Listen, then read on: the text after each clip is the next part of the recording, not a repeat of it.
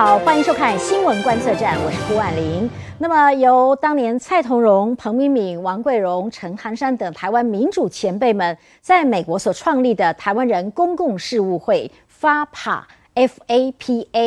四十一年来在美国为台湾倡议以及游说，推动台美各方面的交流和合作，还促成了许多美国国会有台的法案和决议案的通过。那么，有位 FAPA 的工作伙伴长期参与，而且见证了 FAPA 的努力与成果。他就是来自荷兰的呃昆布老先生，Mr. 昆 Blau。呃，昆布老先生呢，在 FAPA。呃，以及这个游说组织 FAPR 服务呢，长达了三十三年。他要执行许多游说的细节，各中的艰辛呢，想必他的感受哈是最深刻的。那么这一集节目就在这个发爬四十一周年的前夕呢，他来到台湾，我们特别邀请他来到我们节目现场现身说法，来说说他自己故事，也说说发爬的故事。欢迎 Mr. Brown。Hello。My name is uh, Blaauw, Guashi Coen Blaauw, Guashi Tawan Kiasai, and I'm very happy to be uh, on uh, Formosa TV today. Okay. Thank you for having me over. Okay. Taiwan Kiasai 就是意思是他娶的是台湾老婆哈。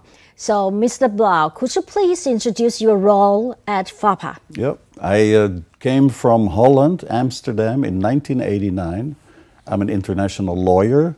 I studied uh, Taiwan very closely when I went to law school, and I mm-hmm. came to the University of Maryland, got a job, mm-hmm. and now I'm the executive director of the FAPR, as you already said.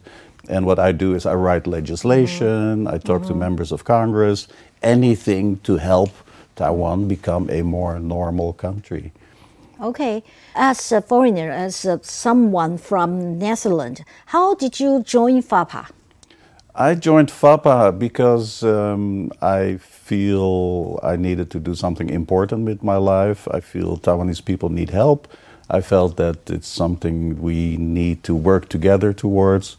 And we, um, you know, I joined FAPA in uh, 1989 in its headquarters staff. Oh. And I've been uh, lobbying for Taiwan independence since 1989, and we are still fighting day by day, every mm. day a little bit stronger, every day a little bit more, until Taiwan is a really normal, fully independent country. Uh-huh. 可能对我们国内的观众朋友啊，不是那么熟悉啊。台湾人公共事务会是 FAPA，它另外有一个组织是 FAPR，比较是从事游说的工作。所以我在这要请教这 Mr. Blaauw，Do you mainly work for FAPA or FAPR？Yeah, we have two organizations, yes. FAPA and FAPR. Mm -hmm. And FAPR is the completely independent lobby arm of FAPA. Uh-huh. And so what I do is everything is related to Congress and the White House and the State Department, the administration. And so we needed an organization, establish an organization which is focused completely on lobbying the administration and both houses of Congress, the House and the Senate. So you work for these two organizations? Yes, 50 50. 50 50. Yeah. Do you get two salaries? Two half salaries, yes. Two half salaries yes. combined as yeah. one. Okay. Yeah. Uh, you must have many exciting lobbying experiences. Could you please share a memorable lobbying? Yeah, I'm very proud of what I did very early on in my career. Is that up till 1994, mm-hmm. Taiwanese immigrants coming mm-hmm. to the United States had mm-hmm. to list birthplace China mm-hmm. in their Taiwanese American in their American passports, mm-hmm. and we fixed that with legislation on Capitol Hill, so that from now from 1994 on, every Taiwanese American can list birthplace Taiwan. Mm-hmm. So that was very emotional for my members who said, I'd rather burn my American passport than have a passport which says birthplace China in it. And so that was very emotional moment for my members. Mm-hmm. And additionally, we also did the Taiwan Travel Act, which is very famous, which lifts all the restrictions on high level visits from and to Taiwan. Mm-hmm. Officially, in theoretically, President Tsai should be able to come to Washington today based on that Taiwan Travel Act. but it needs a little more time to be fully implemented. But that is another one that we're very proud of as Taiwanese American organization, as a grassroots organization, that we helped to make that happen again to make Taiwan a more normal country. 好，我在这里也要补充说明一下啊，呃，很多国人对于就是说在官场上有有有官说，但是我们现在今天讲的是 lobby，是这个游说， 游说是一个非常专业的呃行为，也有它的法律规范哈，不是跟官说是不一样的。这个游说是英文叫 lobby 哈。For most Taiwanese, lobbying Congress is unfamiliar uh, territory. Yeah. Uh, can you share us your secret to successful lobbying? I think the secret to success for lobbying is that we have a great product to sell. we sell freedom, human rights, democracy, self determination for the people of Taiwan. Mm-hmm. I've never met a member of Congress who says, I don't support freedom, human rights, mm-hmm. democracy, self determination for Taiwan. Okay. So it's a very easy product to sell. And the second reason, if I may add, is that we are a grassroots organization. That means mm. that we have thousands of members all over the United States, from Miami to Seattle, and from San Diego to New York, and everywhere in between. And these members of Congress, we see like an army of ants who all go talk to their elected representatives and senators and ask them to speak out for Taiwan. Have you ever met someone said, "Oh, Taiwan's too small," or they said, "Oh, we are afraid of China, so I dare not to speak with you." Yeah, it has happened to me before where somebody says, But how about China? What will China do? Mm-hmm. What will China say? And how would you react? I always say that we are not anti China, but we are pro Taiwan. Mm-hmm. So the United States can work with China, but it doesn't mean it cannot also help Taiwan. If I say that to members of Congress that if it were not for the United States, Taiwan would be part of China today. And the United States created that little pearl that Taiwan is, but we need to rub it more often. And again, now today, really everybody supports Taiwan in Congress. It's the best time we ever had in U.S. Taiwan relations, and so we are really, you know, very fortunate the what Taiwan uh, looks like today and the support it gets in the United States and the rest of the world today. This is the best time for Taiwan and for Taiwan independence. 呃，昆布劳先生呢，呃，其实在这个发帕组织服务已经三十三年了哦，所以他所经历的事情也其实是非常的多哦。我们接下来要请教他在这个过程当中经历过哪一些他记得的，或者是说通过哪些哦。Twenty eighteen Taiwan Travel Act is one of your significant accomplishments at FAPA, right? That's correct. What other pro-Taiwan issue or bills have you uh, promoted in, in the past? Yeah, so FAPA is also a opinion leader. That means that we have come up with a lot of ideas over the past, during my time, over the past 35 years, that we initiated. For instance, U United Nations for Taiwan campaign, WHO for Taiwan campaign. We abolished, we seek to, uh, you know, state that the Taiwan Relations Act of 1979 and President Reagan's six assurances that they are the cornerstone of U.S. Taiwan relations. And these bills passed both houses unanimously.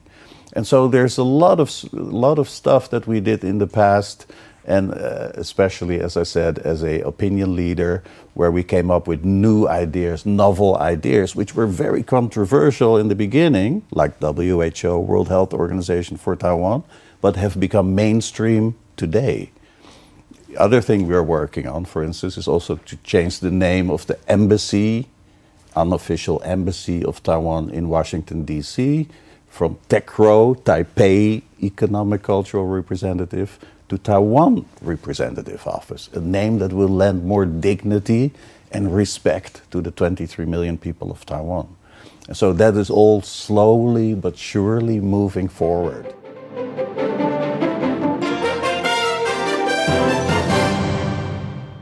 欢迎再回到新闻观测站的节目现场。我们今天的节目非常特别，正值今年呢，呃，疫情已经退去了。那么，呃，台湾人公共事务会呢，发爬呢，呃，这举行四十周年的纪念会啊，在台湾举行。那么，一位呢，为发爬组织呢，代表台湾在美国国会呢进行游说的 Mr. Kun Brown。啊，先生呢，呃，已经在发帕工作了三十三年，今天特别来到我们节目现场接受我们专访啊。那么我们知道他即将要退休，所以呢，他把握这机会听听他有关于游说。我就说，其实呃，这游说呢是有专法制定，而且是一个很非常专业的行为。那个在这个法案上进行游说，对于台湾友好的这这个层次，他刚才也说说明了过去他经历过的哪一些呃活动啊。其实很多人不知道，呃，Mr. Blau 呢。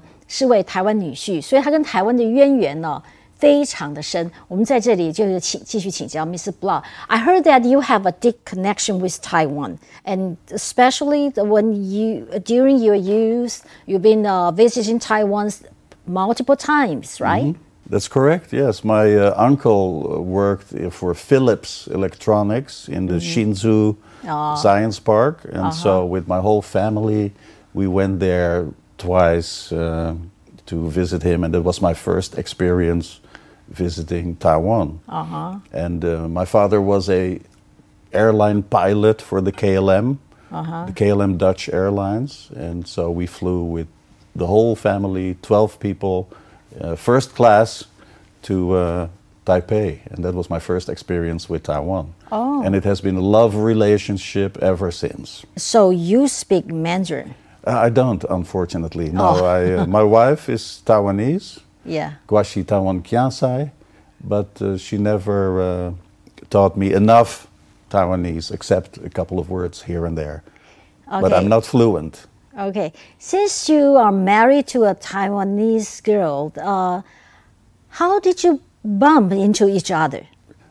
She um, was an intern at the Taiwan Lang Kongchong Subue and it was always my policy never to date any of my coworkers. Mm-hmm. But I, uh, at some point, thought if I don't say anything, I will regret it the rest of my life. And so we've been together for uh, close to 25 years. But don't tell my uh, president of FAPA that uh, you know that's how we met because it's a secret. Oh, kidding. And I heard that you are the uh, first staff and, and also first uh, full-time staff member at FAPA. It's true. Yeah, when um, I was hired in 1989, Peng Ming Min had just left FAPA as the president, and there was no staff. Oh. And so I was hired for $1,200 per month, which was a lot of money at the time for me uh, to come work full time for FAPA, and okay. I always wanted to do some job that I felt was important. Oh, okay. And that's meaningful and worthwhile. So I did that, but then I was the only staffer for about yeah. two years. And then uh, we had interns, like Hsiao Bi-khim was my intern, you know, yes. Hsiao Bi-khim, the ambassador. And she was intern there. Yeah, she was my intern in 1991. And now so, she's ambassador. Yeah, so we tell every new intern, we say, someday you can become the ambassador of Taiwan. Really? You did say that? DC. Yes, we say that. yeah. And another intern became a famous movie director who did the film Formosa Betrayed about 15 years ago. So, you know, we have a lot of talented staff at FAPA. Mm -hmm. Yeah.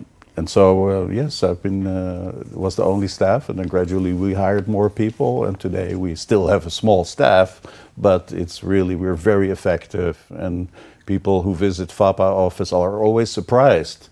They think we have a big building just like Formosa TV, with a lot of staff, but we're a very small organization with very small staff. But again, our strength is the grassroots 3,000 families, the army of ants who all together move the mountain.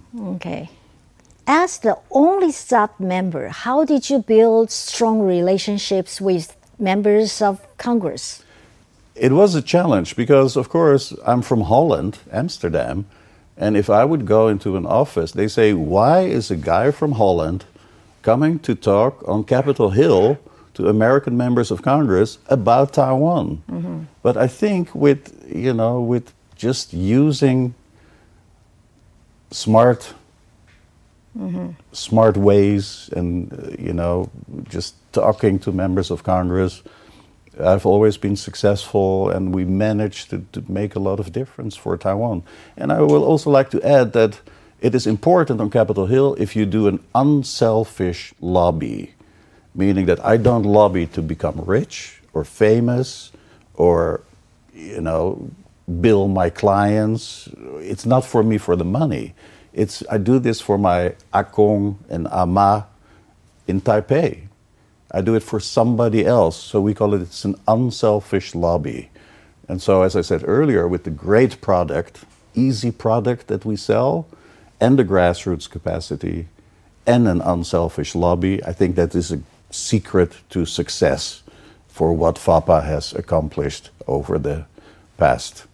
We are think are we are the sixth most effective country lobby after the Israelis mm-hmm. and after the Canadians, the Mexicans, probably the Ukrainians at the moment, but we are the sixth mm-hmm. most effective lobby country on mm-hmm. Capitol Hill. So we're very proud of that.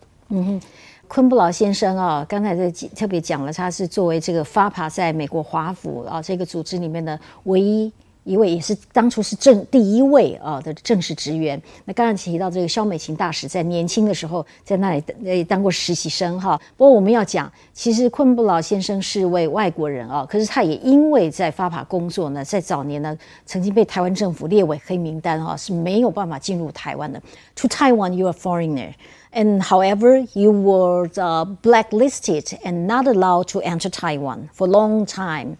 Even Taiwan's uh, martial law, you were still not allowed into Taiwan. Why? Yeah. So when I joined FAPA in August 1989, and I went to Taiwan to the elections in December 1989, and I was immediately put on the blacklist. And so one of the first issues I worked on on Capitol Hill was trying to get mm-hmm. Congress to support lifting the blacklist for mm-hmm. Taiwanese Americans. And so mm-hmm. Congress held hearings, legislation, and indeed Taiwan's government, the Kuomintang government, decided to lift the blacklist. So I went to the Taiwan embassy in Washington, D.C., and I said, Blacklist is lifted. When can I go? And they say, Yeah, we lifted the blacklist, but not for you, Coen Blaauw. And so it took me seven more years to be able to come back to Taiwan. Which year you, you came back to Taiwan? 1997. 1997. That's the year uh, Formosa TV established. Yeah, that's the, and I met with President Lee at the time, Lee Teng-hui. I met Yes. with him, and so that took me off the blacklist. And I don't think that you know that, and a lot of people don't know that. But we also did a lot of promotion on Capitol Hill Mm-hmm. to get a new TV station in Taiwan. That's how Formosa TV came mm-hmm. about. Because what there were only Kuomintang TV stations, I think three stations. And so we got members of Congress to say we need a Yeah. free and democratic, mm-hmm. unbiased TV station which is not connected with the Kuomintang authoritarian government. And so that got a lot of promotion on Capitol Hill and a lot of news coverage in Taiwan.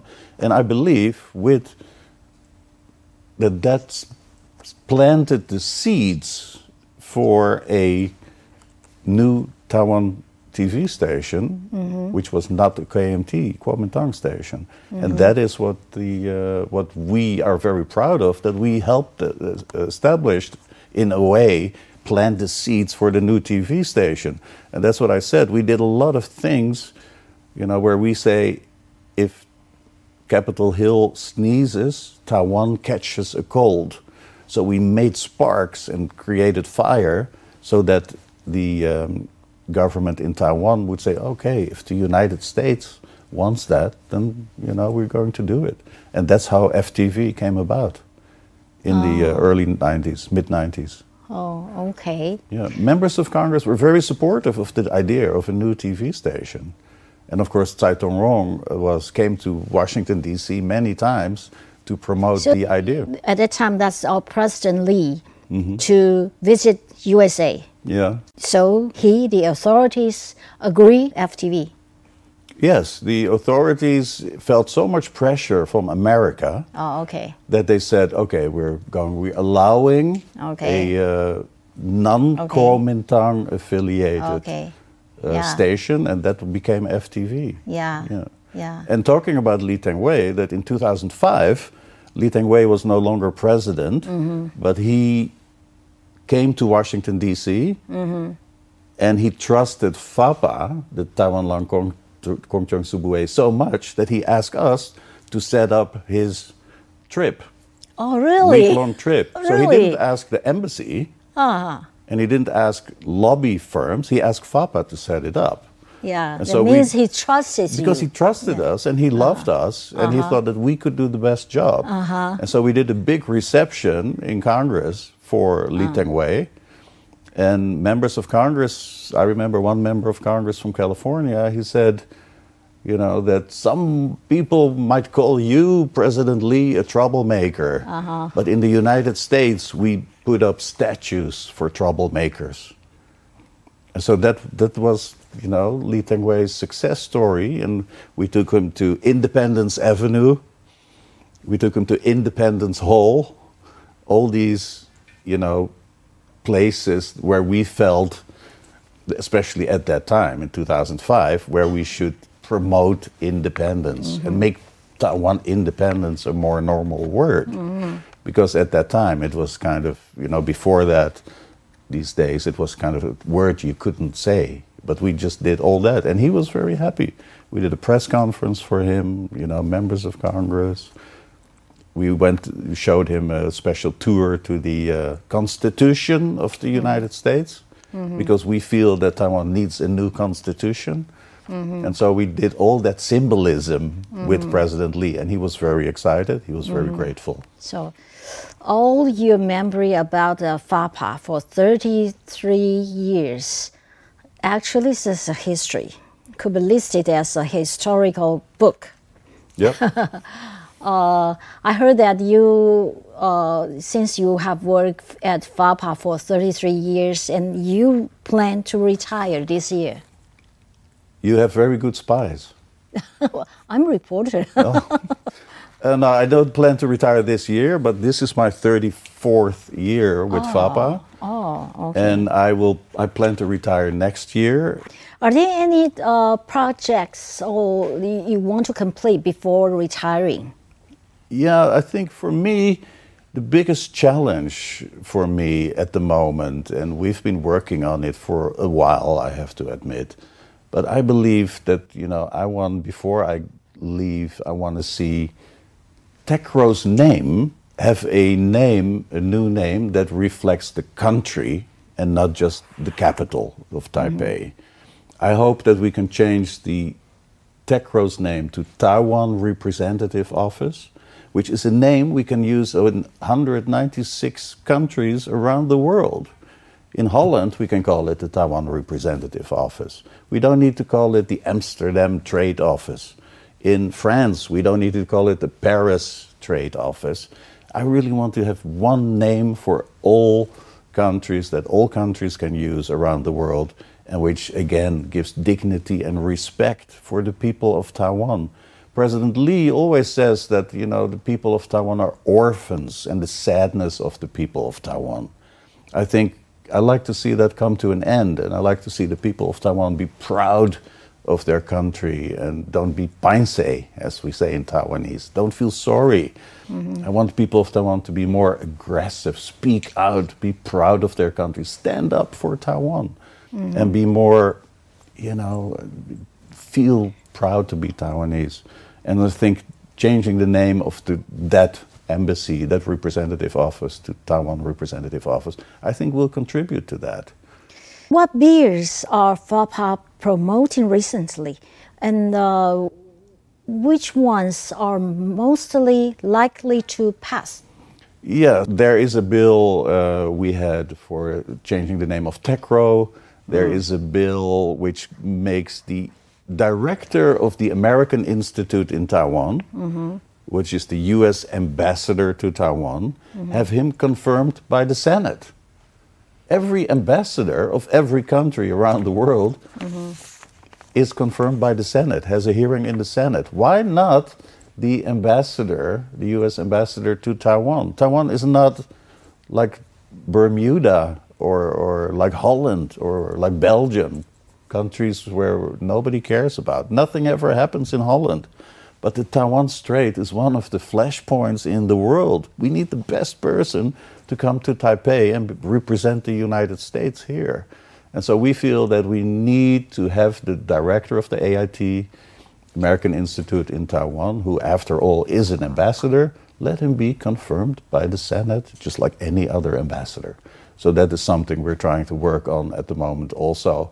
And finally, we're two, we have two letters at the moment from members of Congress. We always have to decide are we going to do legislation or are we going to do letters? Are we going to do a statement from a senator, a speech on the floor? And so there are two issues that we're working on at the moment. And that is that we believe that President Tsai should come to the APEC, Asia Pacific Economic Cooperation Summit in San Francisco in November. You think she should? But She should. Could she? Now, it's up to the United States or any host of the APEC summit to invite who will come. Mm-hmm. You know, so Morris Chang from TSMC. Do you know the answer? No, I, I we're, we're trying to convince the State Department to just uh-huh. say, yeah, we can invite who we want. We're not letting China decide who we can inva- invite to the United States to join the San Francisco summit of the APEC. Mm-hmm. And so we're going to see if we can make that happen.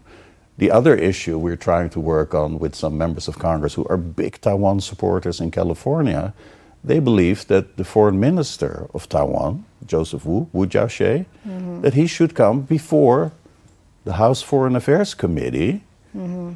to participate in a hearing and to celebrate the best U.S. Taiwan relations that we have today. Mm-hmm. And if he cannot come physically, he should at least come virtually You know, via internet. via the internet, just ah. like President Tsai has done to democracy summits in Denmark and other mm-hmm. countries, mm-hmm. because then he will be in Washington, D.C., on Capitol Hill, in the capital, but also not really.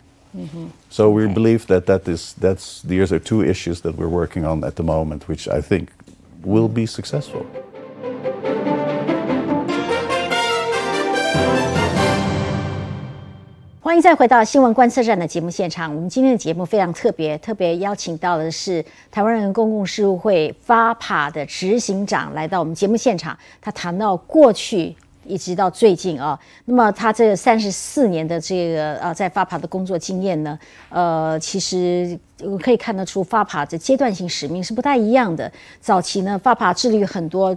敦促台湾能够进入民主化程序的过程哦，那是很艰辛，尤其早年是在这个威权时期哦，并不容易哦，尤其在解严之前是相当困难的。到现在呢，开始推动跟美国对美国国会游说，能够希望能推动美国通过一些对台湾友好的法案哦。那么今天来到节目现场，他也侃侃而谈，我们要继续请教他哦。Recently, there have been more pro-Taiwan bills in Congress than ever before. Why has support for Taiwan become so strong? Unfortunately, I have to say, the reason why the support for Taiwan is so strong is because nobody cares anymore what China thinks. In the past, people were always concerned about China and, and, and about China's response and China's reaction. But I think President Trump established a new system where members of Congress think we're so tired of China and we're so tired of China bullying us, bullying Taiwan, bullying the United States whenever they can. So the relationship between China and the United States is so bad at the moment that members of Congress just think they're tired of China and they want to help Taiwan. Okay. And so one of the other bills we're working on is, is that we try to establish US Taiwan diplomatic relations. Mm-hmm. That is the dream of my members, the number one dream. And of course, it will be, it is a long shot, it's not easy, but there is still hope because members of Congress say if US China relations are so bad mm-hmm. that it really doesn't matter anymore, it cannot get any worse, that is the moment when the United States will say, okay, we'll establish diplomatic relations with Taiwan. Just like Ronald Reagan said, and many members of Congress have said over the past years. But that chorus, that momentum for US Taiwan diplomatic relations is growing. And I, I like also to send a quick shout out to my friends at TECRO at the embassy, who also do a lot of congressional affairs and who also are very active on Capitol Hill. But we take pride at FAPA in doing things that are a little bit more assertive, which are a little bit more new and daring. Because they are the embassy, we are an American organization. Nobody complains to us and say, you cannot do that. But so that's why we do stuff. We like, as I always say, we like to rock the boat. Mm-hmm. And I think TECRO is more an organization that tries to keep the boat steady. Mm-hmm. And we try to rock the boat and we try to move and we try to uh, really, you know, mm. do things for Taiwan mm. that really helped Taiwan become a more normal country. Most Taiwanese people want stronger relation between Taiwan and the USA, but some people hold a different view. Very little people. Yeah. But they say that uh, relying on the US will result in the bad outcome for Taiwan. And what's your take on this? My take on that is that these people are traitors, people who say that we cannot rely on the United States. It's common sense to see that if you want to be a democracy like Taiwan is and aspires to be, then the United States is our most important friend. Mm-hmm. And so these people who think if they love China more than they love the United States, then they should just get move to move to China. Mm-hmm. But we need the United States. The United States and Japan are the sole guarantors of freedom and democracy for the people of Taiwan. And I always think it's ironic that Taiwan has a lot of diplomatic friends, like 15, 16 left. But the real friends are the ones like the United States, like Japan, who don't have diplomatic relations but who care about Taiwan, who honestly, deeply care, genuinely care. Uh, but China has formal diplomatic relations with the US. To your knowledge, uh, does China need to lobby the US as well? China does a lot of lobbying. They have, uh, they have, yeah, they have. Even I know they for have normal relations. They have normal relations, Yeah. but just like Israel lobbies the United States. But I'd like to add that the four, they have 42 lobbyists at the Chinese embassy in Washington, D.C. But my sources say that these lobbyists are all very frustrated because every time they go to Capitol Hill, somebody says, How about the Uyghurs? How about the Tibetans? How about the persecution of Catholics? How about the bullying of Taiwan? How about the blockade of Taiwan? How about the Laogai prison camps? So that's how they carry out their lobbying. They lobby for these issues, but they lobby so heavy handed, and members of Congress are so tired of their nonsense that all these lobbyists are really very frustrated about the uh, lack of support they receive from Congress. Unlike Taiwan, we always get what we want. We Taiwanese. We believe the USA uh, must care about Taiwan's upcoming presidential election. Do they have an ideal candidate, preferred candidate? I believe they do. Uh, which one?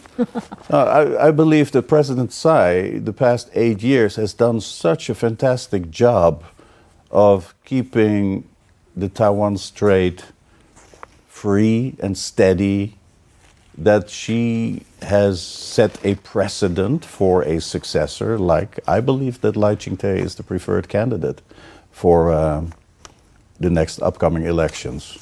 Because I think Taiwanese, you know, have spoken for the past eight years, and I believe that the uh, United States doesn't really trust the Kuomintang candidates, that they will sell out Taiwan to China, although it's not something which the United States will allow to happen. They will make sure that Taiwan stays, as we say, the unsinkable aircraft carrier, especially for strategic reasons. They want to keep Taiwan free. That's U.S. interest. So I'm sure that the United States is uh, favors Lai Ching-te. Okay. Yeah, and so that's not our opinion as uh, FAPA because Does he FAPA need to visit the USA? we bel we have a tradition of uh, hosting welcome receptions for presidential candidates over the past decades, like Xie Xiangting, Su Zhengchang, um, Tsai Ing-wen twice.